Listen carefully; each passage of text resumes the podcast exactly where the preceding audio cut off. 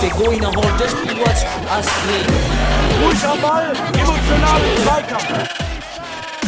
Mr. Futsal, the Mr. podcast. Futsal, il podcast. Mr. Futsal, el podcast. Hallo und herzlich willkommen, liebe Futsal-Enthusiasten, Futsal-Liebhaber. Vielen Dank wieder fürs Reinhören. Heute zum 76. Podcast wieder. Ähm, mit mir heute am Mikrofon Daniel Weimer, euer Futsal-Economist. Und heute habe ich mir gleich drei Gäste eingeladen, die mit mir und zusammen über das Thema Futsal-Bundesliga, Bundesliga-Lizenz, Qualifikation sprechen wollen, möchten. Und ich hoffe, es gibt, gibt sich eine, eine wunderbare Vielfalt von Meinungen und auch Ideen, wie die Bundesliga bald hoffentlich starten wird. Und mit an Bord heute in der großen Runde zum einen vom TSV Weil im Dorf Michael Bachmann, Sportorganisator, 49 Jahre alt. Hi Michael. Hallo Daniel. Dann weiter haben wir Michael Mayer, Spielertrainer bei den HSV Panthers, 32 Jahre alt. Hi, Michael Magic Michi Mayer. hallo Daniel und hallo zusammen. Wir haben uns ja verständigt, wir machen es äh, als Meier heute, damit wir dich zwischen dem Michael aus von Weil Imdorf unterscheiden können. Ja, das Gut. ist völlig in Ordnung. Und der dritte in der Runde, Lukas Stavenhagen, Abteilungsleiter und Teammanager bei Fortuna Düsseldorf, 36 Jahre alt. Hi Lukas. Hi Daniel, danke für die Einladung. Hallo zusammen. Ich würde direkt reinwerfen als erste Frage das, was uns alle natürlich unter den Fingernägeln brennt und was auch Ausgangspunkt der heutigen Diskussion ist. Und zwar, warum denkt ihr, brauchen wir unbedingt die Futsal-Bundesliga und vielleicht auch unbedingt dieses Jahr? Da würde ich zu Beginn vielleicht an Michael die Frage direkt reinwerfen. Wie, wie stehst du zur Thematik, wenn dich einer auf der Straße fragt, ja, Herr Bachmann, warum brauchen wir das überhaupt? Ja, zum Leben brauchen wir es wahrscheinlich nicht, aber es ist die schönste Nebensache der Welt, der Sport und im Speziellen der Futsal. Und ähm, im Sport möchte man sich immer mit den besten Mannschaften messen. Und deswegen braucht man die Bundesliga, um äh, sich mit den besten Mannschaften in Deutschland Woche für Woche messen zu dürfen. Äh, Herr Meier, was sagt Hamburg zur, zum Bedürfnis der Bu- Futsal-Bundesliga? Also ich kann mich meinem Vorgänger da nur anschließen. Ähm, natürlich will man sich in der Sportart weiterentwickeln und die Futsal-Bundesliga ist der nächste Schritt, damit man auch international mithalten kann ähm, und vor allem damit auch die Strukturen und die Sportart in Deutschland bekannter und populärer wird und auf höherem Niveau gespielt wird. Und ähm, von daher denke ich, dass eine Einführung der Bundes Futsal-Bundesliga sehr wichtig ist. Lukas, was sagt Fortuna? Ja, äh, ich kann mich nur beiden Vorrednern anschließen. Äh, sehe ich genauso. Die Bundesliga muss kommen. Äh, wir haben mal gesehen, dass äh, wenn einschneidende Erlebnisse gewesen sind, wie zum Beispiel damals die Verschiebung der Nationalmannschaft 2011, was das für den Sport bedeutet hat, dann die Nationalmannschaftsgründung 2016, was das an Wachstum für den Sport gemacht hat. Und ich glaube, dass die Futsal-Bundesliga äh, ebenso unabdingbar für unseren Sport ist. Ähm, und wenn wir nicht wollen, dass wir ähm, äh, wieder Stagnation erleben, sondern weiteres Wachstum haben wollen, dann müssen wir diese Bundesliga auch dieses Jahr machen. Und davon wird der gesamte Sport äh, profitieren, die Zuschauer werden davon profitieren, die Nationalmannschaft, die Jugendarbeit. Ähm, und äh, das ist ein ganz, ganz wichtiger Schritt für uns alle, glaube ich. Und auch viele, die schon viele, viele Jahre da dran arbeiten und äh, das mitentwickelt haben, das Ganze, ähm, die verdienen sich das jetzt auch, dass das kommt. Ja, da werden sicherlich viele, viele darauf auch gewartet haben und darauf hingearbeitet haben, äh, wie wir alle. Und ähm, wie steht es bei euch mit der, ja, eventuell Verschiebung mit Corona? Also wenn wir darüber nachdenken, äh, können, brauchen wir die Bundesliga schon, also unbedingt dieses Jahr oder vielleicht doch lieber ein Jahr später? Ähm, wie sieht's da, wie stehen da eure, eure Meinung dazu? Vielleicht, ähm, ja, Lukas, vielleicht du.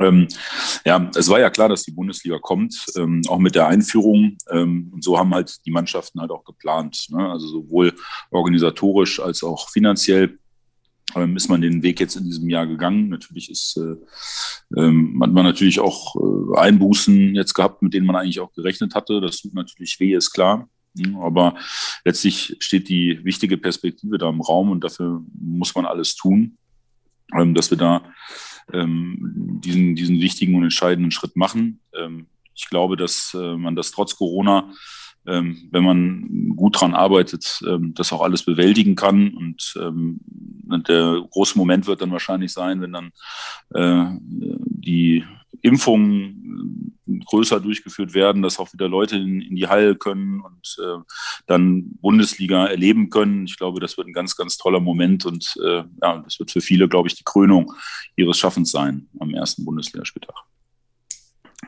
Herr Mayer, dieses Jahr, nächstes Jahr, sofort? Also ich muss natürlich gucken, dass ich da nicht zu sehr aus der persönlichen Perspektive denke. Ähm, allein was ich in den letzten Jahren auch für den Sport investiert habe, wäre es mir natürlich wichtig, dass die Bundesliga so früh wie möglich kommt, am liebsten im Jahr zuvor. Ähm, aber ich denke auf jeden Fall, dass es wichtig ist, diesen Schritt zu gehen. Dadurch, dass man das jetzt auch auf den Willen der Vereine hin angestrebt hat, wird so ein Zahnradeffekt in Gang getreten quasi. Es werden viele Fragen gestellt, die Antworten bedürfen. Ähm, und die Antworten werden auch gefunden und ob wir das jetzt in diesem oder im nächsten Jahr machen, ähm, ja, also es wäre natürlich eine gute Ausgangslage, wenn sich der Sport dann auch kontinuierlich jetzt schon weiterentwickeln kann und wenn nicht wieder so ein Dämpfer kommt, man weiß nicht, was das auch für die einzelnen Vereine bedeuten kann. Und ich weiß halt, dass sehr viele Fragen oder Probleme, die auch Vereine beschäftigen, dass die sich mit dem ähm, Standing Bundesliga einfach besser beantworten lassen, ob es jetzt Sponsoren sind, ähm, ob es Hallenzeiten sind. Da hat man eine ganz andere Ausgangslage. Ich, meine, man sieht das ja jetzt schon.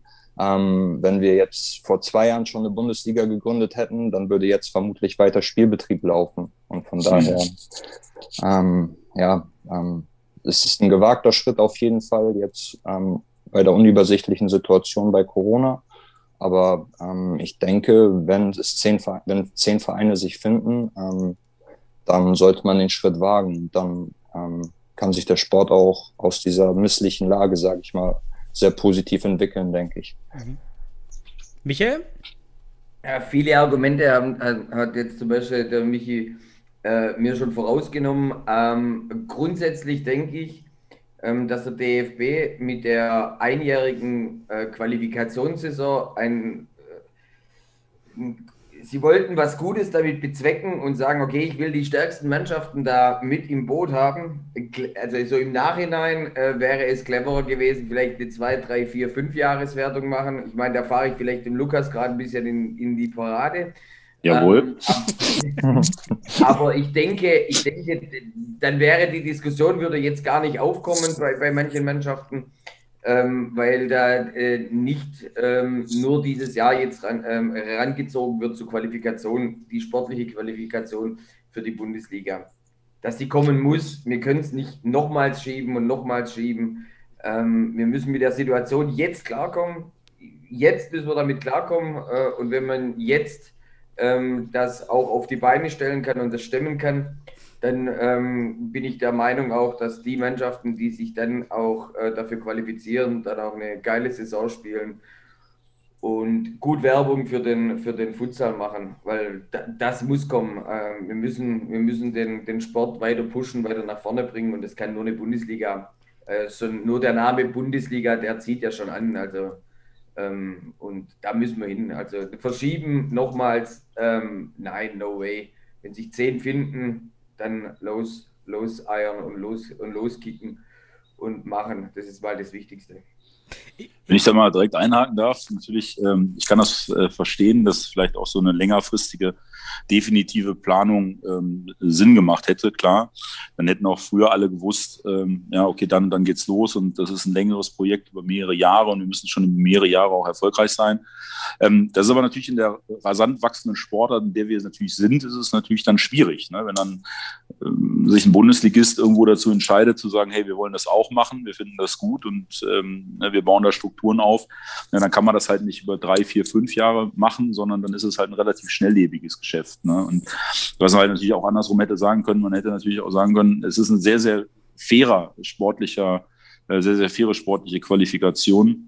Wenn man andere Ligen anguckt, äh, beispielsweise in Spanien, erste, zweite Liga, da musste erstmal ein Buy-in leisten ne, von mindestens 1, in Spanien erste Liga 1,6 Millionen, muss erstmal hinlegen, damit du überhaupt damit reden darfst und mit äh, dich bewerben darfst drumherum, äh, egal was du vorher sportlich gemacht hast. Also das finde ich schon sag ich mal so, in, ja, in, der, in der Vereinstradition, ähm, in der sportlichen Fairness finde ich das schon gut, auch wie es läuft, auch wenn es natürlich kurzfristig ist und jetzt halt der ein oder andere natürlich dann auf der Überholspur ist und der ein oder andere, der schon länger dabei ist und natürlich äh, gern so eine drei, vier Jahreswertung gehabt hätte, dass der natürlich dann äh, jetzt, wenn es am Ende drauf ankommt, äh, vielleicht dann nicht mehr so mithalten kann.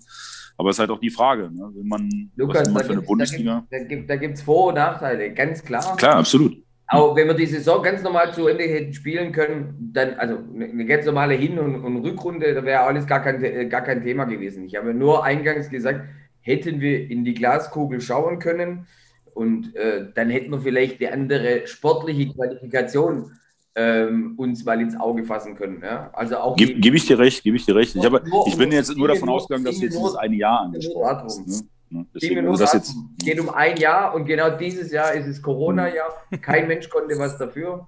Ja. Das stimmt. So, ich sage nur im Nachhinein, im, im Nach Hm. wenn, man das, wenn man das gewusst hätte, ja, hätte, hätte Fahrradkette, hat glaube ich so mal jemand gesagt, ähm, dann äh, wäre es vielleicht einfacher gewesen. Äh, die Diskussion wäre nicht da gewesen. Ja? Vor, gebe ich dir recht. Gebe ich dir ja, vor drei Jahren halt äh, weniger machen, das le- vorletzte Jahr höher werden und das Mhm. jetzige Jahr noch mehr werden, also äh, und so weiter. Man hätte sich Mhm. schon was einfallen lassen können. Aber Richtig. egal, wir können es nicht ändern. Ähm, ich wollte nur äh, noch einen anderen Aspekt einfach mit in die Diskussion mal mit reinbringen. Ich finde ja auch den, den Punkt, den, äh, den Michi Meier gebracht hat, auch ganz spannend zu sagen, wenn wir es nicht, wenn wir es wirklich ein Jahr vorgezogen hätten, dann hätten wir nämlich einen riesen Vorteil gehabt, wie die österreichische Futsal-Bundesliga. Ähm, dann hätten wir einfach durchspielen können. Ja, das wäre auch, äh, wenn man das äh, so ein bisschen auch die Ironie der ganzen Geschichte, ja, hätten wir ein Jahr eher, hätten wir jetzt komplett durchspielen können. Ähm, auch, so. auch ein Punkt, ne? Richtig. Absolut. Aber da sind wir jetzt schon, glaube ich, beim richtigen Thema, nämlich das Thema Corona. Denn wo wir jetzt auch alle Dreier oder vier auch sagen, gut, wir wollen die Futsal-Bundesliga und äh, jetzt kommt die, jetzt gibt es halt eben das Problem, dass die Ligen aber stehen. Äh, Ich glaube, wir sind uns alle wahrscheinlich einig, dass unterhalb der Regionalligen die Spielbetriebe jetzt aktuell abgebrochen werden. Aber was ist mit der Bundesliga-Qualifikation in den Regionalligen? Ihr seid jetzt aus drei verschiedenen Regionalligen. Was ist jetzt besonders ähm, schön macht, dass ihr auch erstmal berichten könnt, vielleicht, wie, wie bei euch aktuell die Regelungen in den Ligen aussehen. Also wie viele Spieltage müssen gespielt sein, was gibt es für Plan B, Plan C und ja, wie, vielleicht fangen wir damit an. Ähm, ähm, Michi, wie sieht's in Hamburg aus? Was gibt's für Pläne? Also geplant ist, dass wir im Mai wieder anfangen zu spielen, also voraussichtlich nach Plan A. Dann würden wir die Hinrunde zu Ende spielen und das wäre dann die sportliche Qualifikation. Plan B wäre, dass die ersten vier Mannschaften, also die auf Platz eins und vier stehen gerade, dass die Hin- und Rückspiel gegeneinander spielen. Ähm, und Plan C wäre, ähm, dass nur die Hinrunde quasi unter diesen vier Mannschaften gespielt werden. Das wären dann zwei Spiele, die übrig wären. So könnte man halbwegs eine sportlich faire Qualifikation garantieren. Ähm, ist, denke ich, so ein ganz gutes Konzept, mit dem sich arbeiten lässt, aber ähm, lässt sich jetzt aus unserer Lage auch gerade leicht sagen. Ähm, Ja, aber steht ganz oben, ne? letztendlich, ja, aber die Spiele müssten wir auch noch gewinnen. Das ist natürlich die andere Seite. Ähm, ich glaube, das ist eh immer die Frage, auf welcher Perspekt aus welcher Perspektive man das Ganze betrachtet. Ähm, weil, sagen wir mal, wir verlieren die jetzt und werden Platz Dritter, können uns sportlich nicht qualifizieren, wäre das natürlich bitter. Ähm, aber auf der anderen Seite ähm, muss es halt auch irgendwann weitergehen. Und man muss eine faire sportliche Qualifikation ähm, anbieten. Und ich glaube, da ist besonders auch wichtig, ähm, vielleicht von den Regionalverbänden auch so eine gewisse Dringlichkeit an den Tag zu legen, weil jetzt wird das immer alles so nach ähm, Regionalliga-Standard gemessen, aber wir wollen uns ja wirklich auf eine Bundesliga zubewegen. Und das heißt, ab einem gewissen Zeitpunkt macht es auch Sinn, dass diese Saison als sportlich faire Quali zu Ende gespielt wird. Und da muss man dann halt auch mal sagen, okay, es wird bald Bundesliga, es soll dann eine gewisse Relevanz haben. Und um dahin zu kommen, müssen halt die Spiele stattfinden unter Bedingungen, weil auch in anderen Sportarten, ob im Handball oder wie bei uns im Verein beim Rollstuhlbasketball, wenn es Bundesliga ist, dann geht der Spielbetrieb weiter. Und dann denke ich, dass jetzt diese letzten Regionalligaspiele ähm, da auch schon vorbereitend sein sollten auf einen Wettkampf unter Corona-Maßnahmen. Also ist meine persönliche Meinung. Ähm, ja, so viel von mir zu dem Thema. Ich glaub, so, so als Vortest eben, ne? So als Vortest, dass man das schon auch, auch kostentechnisch natürlich gut abschätzen kann. Da, da habt ihr im Norden ja schon ganz gute, ganz gute Vorgaben, auch für mit Plan B, A, B, C und so weiter. Ihr habt auch, meine ich, die meisten Spiele von allen Regionalligen gespielt. Ähm, wie sieht es im Westen aus, Lukas? Ja, wir haben äh, ebenfalls einen Plan vorliegen, dass wir Anfang Mai, also dass wir am ersten Mai-Wochenende beginnen wollen. Ähm, ich halte das auch für, für durchaus denkbar ähm, und realisierbar ist für die Saison dann, also die Hinrunde, so ist die Vereinbarung, ähm, noch zu Ende spielen und die dann noch dementsprechend werten. Die Pläne in Hamburg finde ich super, muss ich sagen. Ähm, überrascht mich jetzt ein bisschen, das wusste ich äh, ehrlicherweise gar nicht, dass es tatsächlich äh, noch zwei weitere Pläne gibt, wie man das werten kann. Finde ich super interessant. Ich weiß nicht, ob wir das bei uns nochmal diskutieren können, ob da alle mitmachen, da habe ich so meine Zweifel. Ähm, aber ähm, finde ich auf jeden Fall einen sehr, sehr guten, interessanten Ansatz. Ähm, wie gesagt, ich hoffe darauf, dass wir ähm, jetzt auch im Zuge dieser geplanten Lockerungen, die jetzt kommen sollen, dass wir ähm, Anfang Mai realisieren können. Ähm, ich finde halt ein bisschen schade, ähm, dass halt eigentlich so die Vereine oder, oder viele Vereine, die eigentlich auch in die Bundesliga wollen und sagen, ja, wir haben das Potenzial, Bundesliga zu machen, ähm, ja, relativ unkreativ und untätig sind. Ne? Ähm, dass man irgendwie nicht versucht, dass man sagt, okay, wir sind die höchste Liga in unserem Sport. Ja? Und wenn man halt, sag ich mal, selber ähm, wieder aktiv wird und nicht äh, in, diesem, ja, in dieser passiven Corona-Nichtaktivität verweilt, ne, dass man mal Konzepte vorschlägt, ne, dass man, wir haben einen starken Verband hinter uns mit dem DFB ja, und auch den, den großen Regionalverbänden, ja, dass man auch mal an die Politik herantritt und sagt, hey, wir haben hier ein Konzept, mit dem wir arbeiten können, äh, können wir das nicht umsetzen. Ja, und ähm, da ist eigentlich, muss man sagen, jeder guckt auf sich selbst. Ich verstehe das auch. Ne? Wir verbringen auch sehr viel Zeit mit unserer Lizenzierung. Das ist wirklich sehr, sehr aufwendig und äh, auch das erste Mal für uns. Ja, das kostet viel Zeit, ähm, aber nichtsdestotrotz muss man irgendwie gucken, wenn dieses Projekt Bundesliga alle wollen, ja, dass man da auch wieder über den Tellerrand hinausschaut und sagt, hey, wie können wir das denn jetzt realisieren? Ja, weil zu sagen, äh, Bundesliga, nee, wenn es jetzt nicht klappt, dann klappt es halt nicht und dann gucken wir irgendwie alle weiter. Das ist organisatorisch ein richtiges Chaos und sehr, sehr unprofessionell und eigentlich erwarte ich von den Vereinen, die jetzt sagen, hey, ich bewerbe mich für eine Bundesliga-Lizenz, ja, dass die eigentlich auch jetzt schon so weit sind, zu sagen, hey, wir könnten auch unseren unseren jetzigen Spielbetrieb professionell anpassen, zu sagen, hey, wir machen Tests, wir nehmen das Geld dafür in die Hand ähm, und, und, versuchen halt unter den äh, Vorgaben wie Testung regelmäßig, äh, engmaschig, ja, zu sagen, äh, damit können wir einen, vorzeitigen Restart eigentlich wieder realisieren. Man muss auch ehrlich sagen, äh, wir reden ja jetzt auch nicht von 60 Euro pro Test von PCR-Test, sondern ne, wenn man sich jetzt mal die Regionalliga West im Fußball äh, anguckt, ja, die testen mit Schnelltests, das sind 6, 7 Euro pro Test. Ja, wenn wir jetzt 15 äh, Futsalspieler haben, sind das vielleicht 90 Euro vielleicht 100 Euro, ne, die dann den Verein einen, einen Spieltag kostet. Ja. Das finde ich ist jetzt nicht die Welt. Und äh, für einen Verein, der in die Bundesliga will, der äh, muss dann auch sagen, hey klar, das äh, bin ich bereit zu leisten, weil ich will in die Bundesliga und ich will, dass es in der Bundesliga kommt, weil ich mir davon verspreche, äh, dass es den Sport weiterbringt. Ja. Und da finde ich es ein bisschen schade, dass äh, bei uns um die Ecke ja, da nicht, nicht wirklich weitergedacht wird. Mhm. Ich habe das mal aufgenommen für den letzten Punkt am Ende, so ein bisschen Ausblick in die Zukunft, was könnte man noch hm, verbessern. Äh, da können wir auch noch mal so ein paar Ideen vielleicht sammeln in Zusammenarbeit mit dem DFB oder unter den Vereinen. Das finde ich auch ganz spannend, was man äh, noch initiieren kann. Ähm, vielleicht auch noch zurück zur, zur Ausgangsfrage zu, an, an Michael, wie das aktuell in der Regionalliga Süd aussieht hinsichtlich Plan B, C äh, aufgrund der Corona-Einschränkung. Also in, in, äh, in der Regionalliga Süd haben wir gespielt, vier Spieltage. Wir sind eine ungerade Zahl, deswegen hat immer wieder mal einer ein, äh, ein Spiel weniger. Also wir haben drei äh, von vier Spieltagen, haben halt alles gespielt. Manche haben vier Spieltage, deswegen ist da ähm, ähm, in der Tabelle äh, ist etwas verschoben. Geplant, geplant ist äh, erster Spieltag 17.04. Wir spielen die Vorrunde zu Ende äh, jeder, gegen je, also jeder gegen jeden, um dann eine sportliche Qualifikation zu bekommen. Wir könnten aber bis in den Mai reinschieben, und, um die Vorrunde noch ganz normal zu Ende zu spielen. Ähm, Gespräche sind im Verband schon geführt worden und zwar gibt es auch die Möglichkeit, wenn es ganz weit nach hinten geht, dass man einfach sieht, okay, wer hat sich zum 1.4. aus der Regionalliga Süd äh, für die Bundesliga beworben dass man dann die Vereine einfach nur rausnimmt und die spielen dann nur den, äh, den, äh, den Qualifikanten für die oder die zwei Qualifikanten äh, für die Bundesliga aus. Kann man auch andenken.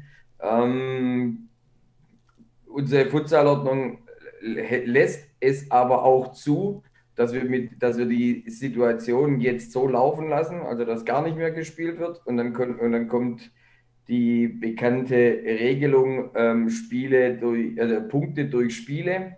Mhm. Und wer dann den besten Faktor hat, äh, oder die zwei Mannschaften, die da den besten Faktor haben, steigen in die Bundesliga auf, auch nach drei Spielen. Das wiederum würde ich äh, für eine Qualifikation für die Bundesliga ähm, eine Katastrophe finden. Ja. auch wenn wir jetzt äh, ganz vorne sind oder wie auch immer, wir, wir wollen uns doch alle sportlich qualifizieren. Und äh, da gibt es schon Möglichkeiten. Aber da müssen alle, alle, alle Mannschaften mitspielen, alle Vereine mitspielen und vielleicht ist der ein oder andere Verein dabei. Der Lukas hat es vielleicht vorher auch ein bisschen angedeutet in der Regionalliga West, äh, in, in, in der Regionalliga Süd. Ähm, kann ich mir da auch vorstellen, dass der ein oder andere da auf Paragraphen pocht und sagt, okay, ähm, weil da steht zum Beispiel drin, die Vorrunde muss bis zum 13. Äh, März zu Ende gespielt werden. Wenn sie bis dahin nicht zu Ende gespielt wird, werden die Folge, ähm, die Folge ähm, Begegnungen nicht mehr, ähm, nicht mehr ausgespielt. Also so weit sind wir schon. Wir können ja die Vorrunde bis zum 13. März nicht zu Ende spielen. Deswegen ist es bei uns schon klar, wir spielen nur die Vorrunde, egal was passiert. Ähm, da würde auch noch drinstehen, dass die Runde nur von, ähm, von September bis Mai geht. Wenn einer dann ganz clever vielleicht dann noch argumentiert und sagt, in den Ordnungen steht drin, dass es bis Mai zu Ende gespielt werden muss, dann, äh, dann sehe ich da schwarz. Wir vom TSV Weilendorf würden gern ähm, so viele Spiele wie möglich machen, dass es so transparent wie möglich ist. Wir gehen mal davon aus, dass es aus dem Süden sechs, äh, sechs Mannschaften gibt, die sich äh, bewerben, bewerben werden für die Bundesliga. Und ja, dann spielt man halt zum Schluss vielleicht mit den sechs ähm, das nochmal aus in einem Hin- und Rückspiel oder, oder nur in einem Spiel. Und dann wird man mal sehen, wer sich dafür qualifiziert. Könnte man ja auch ähnlich der, der letztjährigen deutschen Meisterschaft ja spielen, also ein Mini-Turnier vor Ort. Ja, aber das ist ja auch wieder eine Vor- und Nachteile, ne? Ja, ich bin da nicht so ein Freund davon, so ein, so ein Turnier zu spielen. Letztes Jahr, okay, da haben wir es gespielt, um, um die deutsche Meisterschaft äh, rauszuspielen. Aber hast du zwei gute Tage, ähm, bist du durch. Also ja, wir, wir, sind, wir, wir wollen einen, einen Sport äh, betreiben, der ganzjährig ist. Ja, und wir sprechen jetzt über eine Qualifikation, wo man in zwei Tagen durchspielen sollte. Ähm, ja, schwierig. Also dann, also an, so ein Qualifikationsturnier, da bin ich nicht so, nicht so der Freund davon, muss ich ganz ehrlich sagen. Ja. Ja, hoffen wir, dass in den Verbänden, was am Ende die sportliche Entscheidung gefunden wird, die die Leistung auf jeden Fall reflektiert. Das ist mit Sicherheit jedem, so wie ihr auch alle drei das gut zusammengefasst habt, dass es auf jeden Fall eine faire sportliche Leistung sein sollte und keine Quotientenregel bei, bei drei Spielen. Übrigens, der FC Penzberg, glaube ich, wäre dann im Süden nach Quotientenregel Platz zwei, den auch, glaube ich, viele noch gar nicht so auf dem Schirm hätten, ähm, einfach auch, äh, was für Geschichten dann passieren auf einmal durch Quotientenregelung in so einer frühen Phase einer, einer Saison. Ähm, wie sieht's äh, bei euch? Wie steht ihr zum Thema? Ähm, aufgrund von Corona ähm, gibt es ja die Überlegung, zehn Teams sind eigentlich angedacht, aber ich habe jetzt auch schon wieder gehört, 12, 14 Teams, aber nur sechs Teams. Es gibt ja irgendwie alle möglichen Kombinationen. Wie viele Teams sollten denn dann starten? Ähm, wie steht ihr zu, zu dieser Thematik, gerade, gerade auch in der, dieser Corona-Thematik und der etwas ja, erschwerten Qualifikation? Ähm, habt ihr dazu ähm, Meinungen, wie viele Teams gut wären für die, für die Bundesliga? Vielleicht äh, Michi Meier als erster? Oder? ähm, also grundsätzlich würde ich sagen, wenn jetzt Corona nicht stattgefunden hätte, ähm, glaube ich, dass es auch mit mehreren Teams besser funktionieren würde, weil man dann noch einen durchgängigeren Spielrhythmus hat einfach. So kann es ja auch mal sein, dass man ähm, alle zwei Wochen mal Pause hat von den Spielen her. Ähm, aber jetzt, da die Situation durch Corona doch ein bisschen schwieriger ist, auch was die Etatplanung angeht, man hat da ja auch eine Menge Auswärtsreisen mehr, umso mehr Mannschaften da sind, ähm, würde ich eigentlich sagen, dass es so für den Anfang mit zehn in Ordnung ist. Grundsätzlich, wenn viele ähm, Meldungen da sind, die auch, ähm, sagen wir mal, solides Fundament haben, dann würde ich auch sagen, dass ich mit einer Aufstockung einverstanden wäre und dass das der ganzen Sache gut tun würde. Aber Ähm, ich glaube, das ist auch da Vorgabe vom DFB, dass es jetzt erstmal zehn Mannschaften sind. Ähm, und ich glaube, aus der aktuellen Lage raus lässt sich auch damit gut arbeiten. Aber dauerhaft gesehen, umso mehr Mannschaften, umso besser, würde ich sagen. Lukas? Ja, ich äh, schließe mich da an. Je mehr Mannschaften, desto besser. Ja, umso attraktiver auch die Liga. Ähm, ich glaube, wir sollten möglichst viele Spiele bieten. Äh, aber letztlich müssen wir natürlich irgendwie gucken, dass das Ganze auch gesund bleibt. Ja, und dass dann Mannschaften halt auch dabei sind, die so eine Saison durchstehen können, weil es sind ja dann doch schon, äh, kommt schon einiges an Kosten zusammen. Ähm, wo man sagt, so ja, das äh, ist schon ein deutlicher Anstieg, was Reisekosten, Schiedsrichterkosten und so weiter angeht. Das ist natürlich ja, im Vergleich zu vielleicht letztes Jahr, vorletztes Jahr oder vor sogar fünf Jahren, ist ja nicht vergleichbar. Ne? Und ähm, ähm, letztlich muss man sehen, dass es äh, auch ein gutes Produkt wird, klar. Ja, und dass die Mannschaften auch so eine Saison durchstehen, weil so ein Rückzieher, das ist so das Unangenehmste eigentlich, was man haben kann. Das regt der äh, hat vor drei Jahren ja schon in der Regionalliga aufgeregt, wenn dann irgendeiner nicht dabei war und dann andere verdiente Mannschaften, die es äh, auch verdient hätten und auch äh, schaffen könnten, in so einer Regionalliga zu spielen, dass die dann außen vor sind, das ist dann schade. Ähm, aber gut, letztlich äh, muss man ein ganzes Jahr durchspielen unter wirklich ähm, neuen Bedingungen, auch finanziellen Belastungen. Ähm, und wenn es am Ende weniger sind, dann, ja, dann ist das auch so. Und dann ähm, macht man halt, was ich, eine Dreifachrunde, um auf die gewisse Anzahl an Spielen zu kommen oder verlängerte Playoffs oder wie auch immer. Also es gibt auf jeden Fall eine ganze Menge Lösungen, ähm, da ein sehr, sehr attraktives Ligamodell unabhängig von den, von den Anzahl der Teams zu schaffen. Aber klar ist äh, immer schöner, wenn, wenn mehr dabei sind, einfach das mehr Vielfalt und es ja, macht immer Spaß, nicht gegen die gleichen zu spielen, sondern äh, auch dann meinetwegen durch ganz Deutschland zu tingeln. Ähm, aber wie gesagt, möglichst viel Vielfalt wäre schön. Michael? Ja, ich, ich glaube, dass, die, dass, die, dass die, die Ordnung uns das gar nicht zulassen würde, äh, mehr als zehn Mannschaften nächstes Jahr zulassen zu können. Also auch wenn wir dafür wären, äh, glaube ich, ähm, dass es gar nicht gehen würde. Nee, geht auch nicht. Dann, dann, dann, ist es aber auch so, wir haben ja eingangs gesagt, warum brauchen wir die Bundesliga? Wenn man das aus dem Sportlichen sieht, äh, umso weniger Mannschaften sind. Also ich finde zehn wirklich optimal im, als, als zum Starten. Ähm, dann ist die Qualität da. Ja, dann gibt es nicht solche Spiele wie ähm, äh, 15-0 oder was weiß ich, was es da alles gibt. Ich glaube, das würde der Liga auch nicht gut tun. Also wir wollen uns ja, oder die Mannschaften, die äh, in die Bundesliga wollen, haben ja den sportlichen Anspruch, ähm, eine Spitzenmannschaft in Deutschland zu sein. Und dann sind die, die Spiele auch enger. Ähm, ich glaube, der, der Michi könnte es dann auch aus Sicht von dem, von dem Spieler sagen, da macht es, glaube ich, auch viel, viel mehr Bock, ähm, ganz enge Spiele zu haben, auf Messerschneide, Emotionen hin und her, ähm, anstatt irgendwo hinzufahren und dann schon zu wissen, okay, wenn ich mich dann ein bisschen anstrenge, ähm, dann ist es zur Halbzeit schon gegessen. Ähm, und ich glaube, zehn Mannschaften okay, sportlich okay. Glaube ich auch, das können zehn Mannschaften in Deutschland auch gut stemmen. Ähm, wenn man dann sieht, dass in den Jahren darauf äh, man es aufstocken kann, vielleicht im ersten Jahr keinen Absteiger, im zweiten Jahr dann mit zwölf Mannschaften zu spielen oder so, äh, bin ich dabei. Aber jetzt irgendwie die, die, die Liga aufzublähen, nur weil man denkt, okay, jetzt ist Corona-Zeit und wie war das mit der sportlichen Qualifikation und wir drücken noch alle Augen zu und was weiß ich, glaube ich nicht. Und ich glaube auch nicht, dass der DFB das mitmachen wird. Ähm, wo ich aber definitiv sicher bin, dass die Bundesliga, die kommt. Also die wird kommen.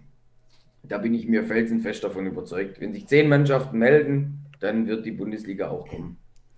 Danach sieht es ja auch aktuell so aus, nach meinem Stand, dass sich schon mindestens zehn Teams auch interessieren für die Bundesliga-Qualifikation, eher viel mehr. Äh, und dass, dass wir da das Problem gar nicht haben, dass sich aktuell jedenfalls dann nicht, äh, dass sich weniger als zehn Teams um die Lizenz bewerben. Und da sind wir vielleicht auch beim Punkt, zu dem ich als nächstes kommen möchte, als großen Themenblock, die Bundesliga-Lizenz und die Anforderungen, die die Teams stemmen müssen oder stemmen sollten. Für alle Zuhörer, die jetzt nicht so eng im, im Lizenzierungssystem oder im Verfahren drin sind wie wir. Hier zum 1.4. müssen alle Vereine aus den Regionalligen, die interessiert sind an einer potenziellen Bundesliga-Teilnahme, zunächst einen Lizenzierungsantrag einreichen. Dieser umfasst neben finanziellen ja, Aufschlüsselung und Detailangaben, auch strukturelle Angaben ähm, zum, zu den Voraussetzungen, die zu erfüllen sind. Und die Voraussetzungen für alle auch Zuhörer, die das nochmal nachlesen möchten, gibt es die Futsal-Spielordnung des DFB. Und dort stehen alle Voraussetzungen finanziell als auch strukturell kodifiziert in diesem Dokument. Und ähm, in, im Rahmen der finanziellen Lizenzierung gibt es eigentlich in, dem, in diesem Dokument gar nicht so viele Angaben, denn es ist eigentlich nur die Rede von 500 Euro ähm, Gebühr bloß einem plausiblen Finanzierungskonzept. Jetzt würde mich mal aus eurer Sicht interessieren, ähm, für die Zuhörer, damit auch alle mal ein, ein Verständnis haben, von welchen Kosten wir sprechen. Ihr werdet ja eure Budgets hier nicht offenlegen natürlich, aber nehmen wir mal den Fall einer Basis, Basis, Basis Teams. Das heißt, die Spieler fahren vielleicht mit privaten PKWs, ähm, es gibt vielleicht ganz wenig Übernachtungen, die Spieler werden auch nicht bezahlt. Ähm, dann bleiben alle Fixkosten, die man hat, egal wie man es dreht, Schiedsrichter, Hallenmieten, das bleibt übrig. Was würdet ihr sagen, diese Basiskosten, wie hoch sind die? Vielleicht, äh, Lukas war schon lange nicht mehr zuerst dran. War ja klar, dass der, der mathematisch am schlechtesten ist, hier als erster antworten muss. Ich habe gerade schon die Augen gerollt und habe gedacht, oh, was überschlägst denn das jetzt? Ja. Äh, auf was für eine Summe komme ich da? Da brauche ich aber bestimmt noch bestimmt fünf Minuten für. Ist, ist schwierig zu sagen. Ist schwierig zu sagen, was man da an Basiskosten braucht.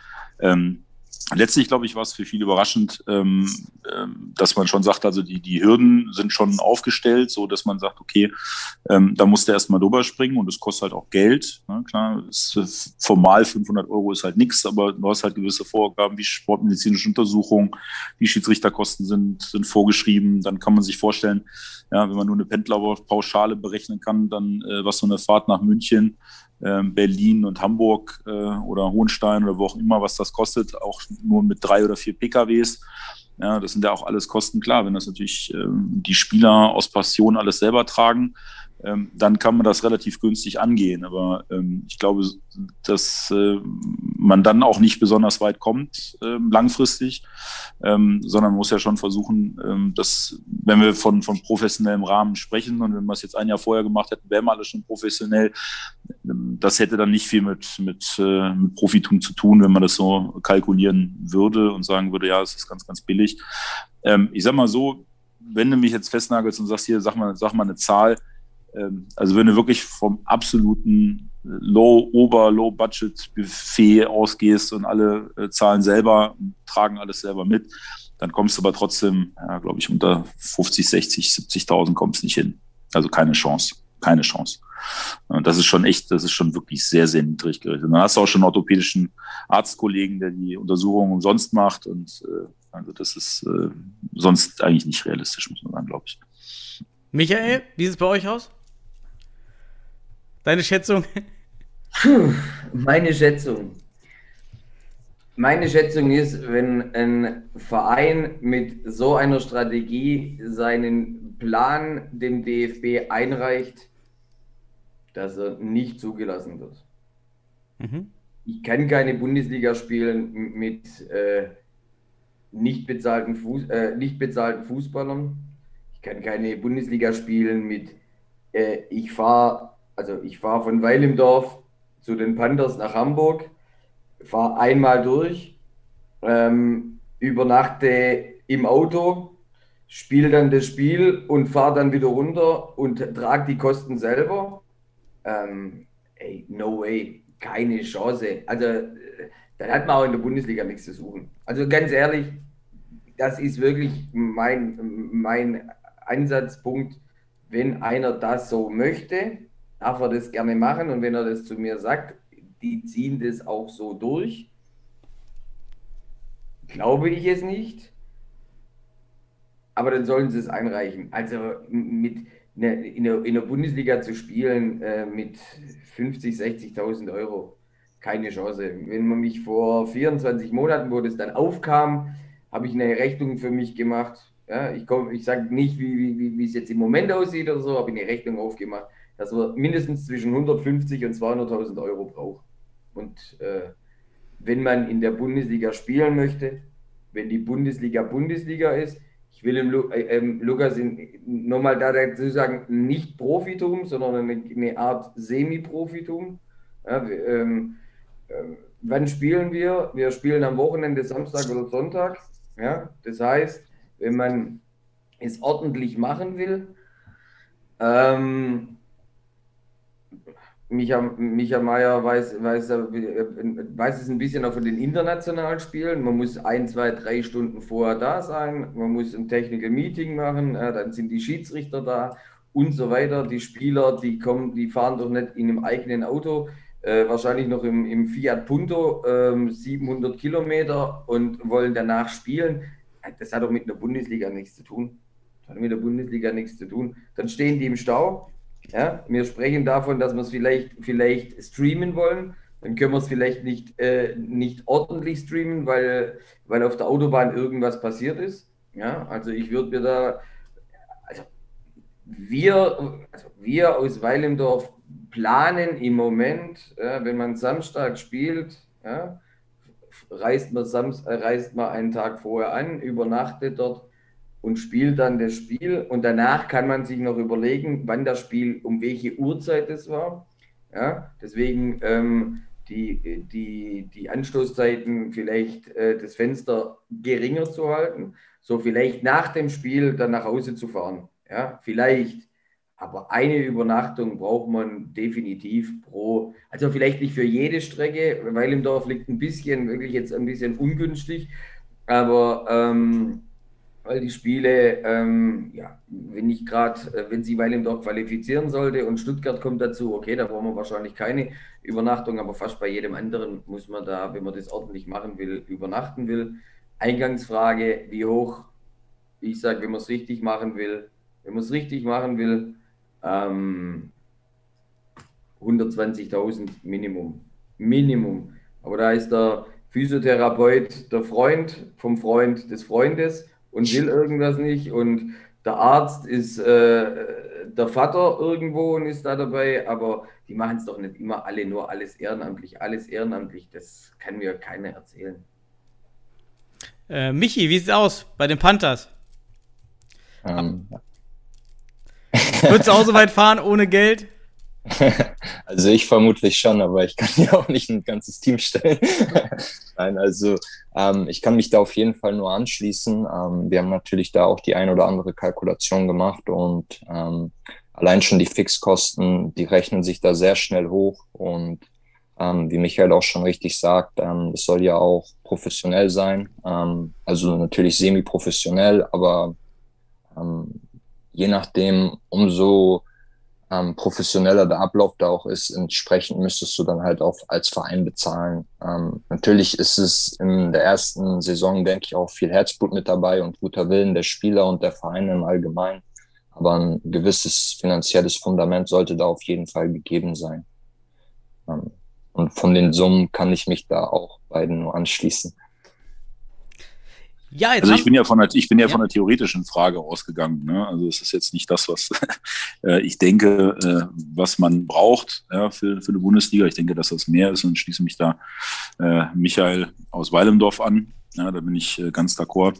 Äh, wie gesagt, ich bin von der theoretischen Frage ausgegangen. Ja, nur das, äh, um das klarzustellen. Ja, du hast schon auf, auf die wirklich, wirklich ba ba die Basic, die, die Michael meint, die gar nicht realisierbar ist. Alles gut. Ja, genau, hat, richtig. Hat schon genau gepasst. Man, man, hat schon genau, genau man gepasst. Kann, man, genau, man kann das ja wirklich äh, so runterrechnen und sagen, okay, wenn es alle umsonst machen, alle ehrenamtlich. Ja, und das ist in der heutigen Zeit, muss man sagen, glaube ich, äh, deutlich schwerer geworden als vor 20 Jahren. Ja, das Ehrenamt äh, ist, ist wirklich weniger geworden, rarer geworden. Es gibt nicht mehr so viele Leute, die das mit so viel Passion machen. Ähm, und es ist auch ganz schwer, dann, äh, dann da Leute auch für zu finden. Deswegen sind das alles Posten und Kosten, die man, die man kalkulieren muss. Ja, früher waren äh, von jedem Spieler immer die Mama und der Papa noch dabei und die haben Kuchen gemacht und Getränke ausgeschenkt. Ja, und das ist halt, heutzutage ist das nicht mehr, glaube ich, gang und gäbe. Ne? In gewissen Regionen vielleicht noch ähm, oder in gewissen Vereinen, die lange gewachsen sind, wie auch immer, aber Futsal ist halt auch eine junge Sportart, ne, wo das äh, vielleicht nicht so äh, gewachsen ist. Klar gibt es auch mal eine Mama, die einen Kuchen sponsort, immer Dankeschön dafür, ja, oder auch Freunde. Ne, davon profitieren wir auch, aber man kann keinen Bundesliga-Liga-Betrieb ähm, auf äh, vermeintlichen ehrenamtlichen Helfern, äh, die plötzlich alle aus dem Boden sprießen sollen, ähm, aufbauen. Das ist äh, nicht machbar, glaube ich. Nicht machbar. Hab, hätte denn einer oder wie steht ihr zur Thematik Lizenzierungsgenauigkeit? Denn in der Futsalordnung ist ja wirklich nur der einzigste Hinweis gegeben, eine plausible Finanzrechnung. Es gibt also keine konkreten Zahlen, es gibt keine konkreten Richtmarken. Hättet ihr euch dort, findet ihr das okay, dass man das eher offen lässt, auch weil man eben ja auch nicht wusste vor ein, zwei Jahren, wo wir hinsteuern? Oder hättet ihr euch trotzdem äh, bestimmte Marken gewünscht, dass man eben auch um die Semi-Professionalität oder Professionalität zu gewährleisten, doch bestimmte Marken setzt, die man erfüllen muss und diese Zahlen auch die Messlatte schon etwas höher legt vom, vom, vom, von der Grundausrichtung, auch als einfach als Signal. Michael. Ich fange mal an. Grundsätzlich ist es, ist es schon richtig, dass man äh, nicht zu viel reguliert. Ja, nicht von vornherein zu viel regulieren. Es wird sicherlich ganz viele geben, äh, ähm, die wie, wie, wie der Michi Meier sind und sagen, ich fahre durch die komplette, komplett Deutschland. Ja, er ist durch komplett Europa mit, äh, mit seinen Panthers gefahren und äh, da ist Herzblut dabei, keine Frage. Ist überall ist alles, äh, da gibt es ganz, ganz viele, die, die das machen. Das gibt es in, in, in unserem Verein, das gibt es äh, sicherlich in Hamburg und in Düsseldorf und in Köln und in Regensburg und so weiter. Alles, alles schön und gut. Ähm, ähm, deswegen ist es, es ist schon so, die, ähm, wir haben ja auch Kosten bekommen vom DFB vor, vorgegeben bekommen, mit was wir rechnen können.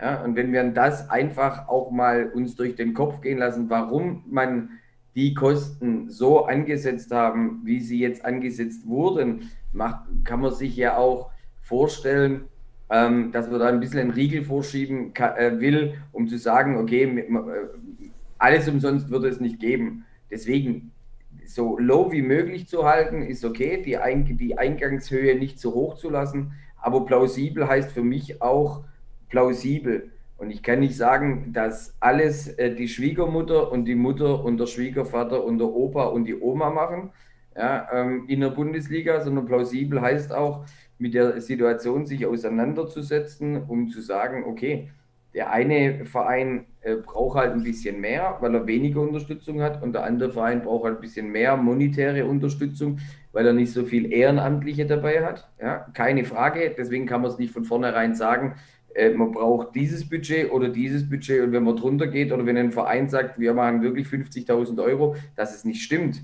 Äh, um das geht es gar nicht. Aber ähm, wir müssen wissen, äh, wo wir hin wollen und da kommen wir einfach mit so Low Budgets in meiner, in meiner Meinung äh, nicht weit. Mhm. Aber der Eingang, dass es der, die Eingangshöhe nicht so hoch ist, ist, glaube ich, schon ganz okay so. Mhm. Noch jemand ähm, vielleicht zu der Thematik? Ansonsten können wir auch zur nächsten gehen. Das haben wir schon viel zum Thema Finanzierung gesagt. Ja, im Endeffekt schließe ich mich da an. Ne? Das ist ja, wenn du jetzt unglaublich hohe ähm, Vorgaben hinlegst vom DFB, dann ähm, schreckst du ja auch Leute schon zu einem relativ, naja, was heißt relativ frühen Zeitpunkt, aber so, wir haben halt dann jetzt erst März, ähm, schreckst du halt dann auch schon ab. Ne? Ähm, und ne, da tut sich ja vielleicht auch noch einiges, ja, in, dann quasi von einer von einer Qualifikation, die vielleicht ja schon im Mai gestanden hätte oder im, im, im April gestanden hätte. Die meisten hätten ja im April gestanden, ne, weil Deutsche Meisterschaft angefangen hätte. Ne, dann hätte man gewusst, man ist dabei und dann hätte man dann auch dementsprechend auch schon Sponsoren suchen können. Ähm, da wären dann auch noch Gelder oder kommen ja dann auch noch Gelder zusammen. Ne? Das sind ja auch Gelder, die man ja noch, noch, äh, ähm, noch nicht einrechnet oder noch nicht verrechnen kann, weil die Verträge noch nicht stehen. Und, ähm, aber man hat auch Interessenten und die springen dann noch auf.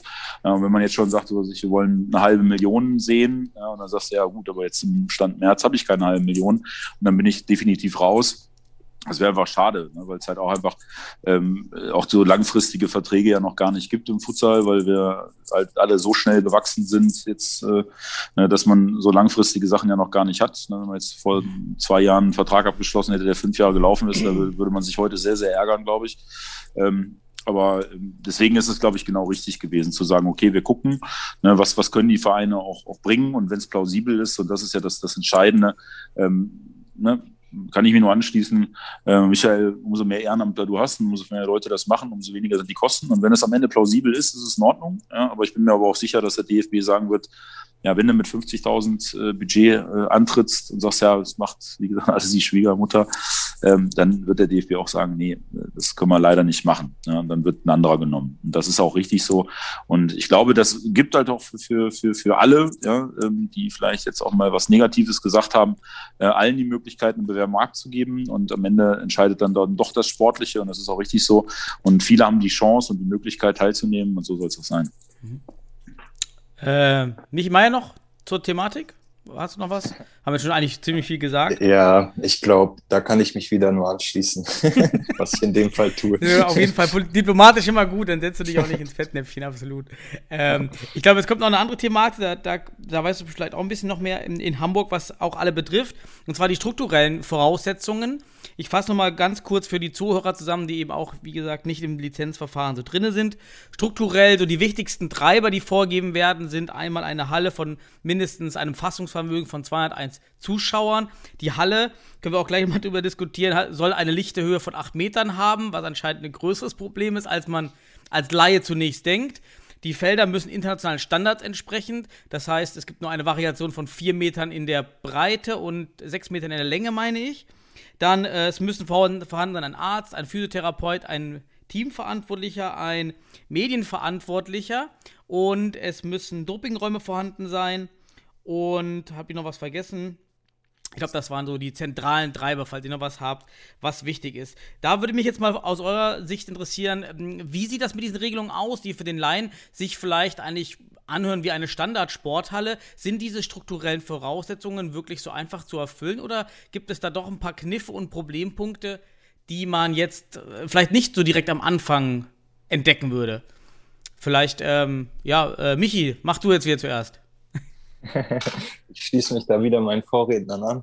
Nein, Spaß. ähm, ja, also ich kann mir vorstellen, dass das schon an einigen Ecken kompliziert werden kann, aber ich nehme an, alle größeren Städte und auch Kleinstädte in Hamburg haben eine ähnliche Halle, die ähm, sich unter diesen Bedingungen ähm, tauglich wäre.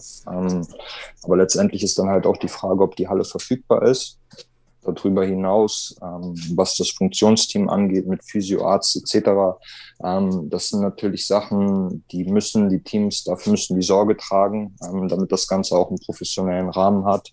Und ich glaube, dass man da auch im Umfeld, jetzt sportlichen Umfeld gesehen, jetzt nicht im privaten, ähm, dass die Vereine da Personen haben, die zugänglich sind und diese, diese Rollen auch einnehmen können. Und letztendlich ist es auch wichtig, dass da ein guter Rahmen gestellt wird von den Vereinen. Und ähm, ja, so viel von meiner Seite. Ja, Lukas. Ja, ich finde letztlich ähm, sind die Vorgaben schon ganz gut, muss man sagen. Es geht ja auch um, um Sicherheitsaspekte. Ähm, die Rahmen müssen geschaffen werden und deswegen ist auch, sind die Vorgaben auch richtig. Ähm, was letztlich ähm, jetzt ähm, bei diesen expliziten Sachen, äh, was jetzt die Hallenhöhe und so weiter angeht, ähm, ist halt immer so ein bisschen die Frage, ähm, man versucht ja dadurch ähm, schon ähm, die, die kleinste Schulsporthalle, die es irgendwo in der Stadt gibt, äh, damit auszuschließen, ist auch richtig. Ja, die Zahl von 201, die hört sich jetzt so wenig an, ja, aber schließt eigentlich schon fast alle äh, Schulsporthallen aus, ne, weil die eigentlich äh, von, der, von der Auslastung immer nur bis 199 gehen, also zumindest in Düsseldorf. Ähm, aber es ist ja eigentlich auch noch viel mehr und das äh, finde ich ist auch, was das angeht, ist auch eigentlich sehr fair.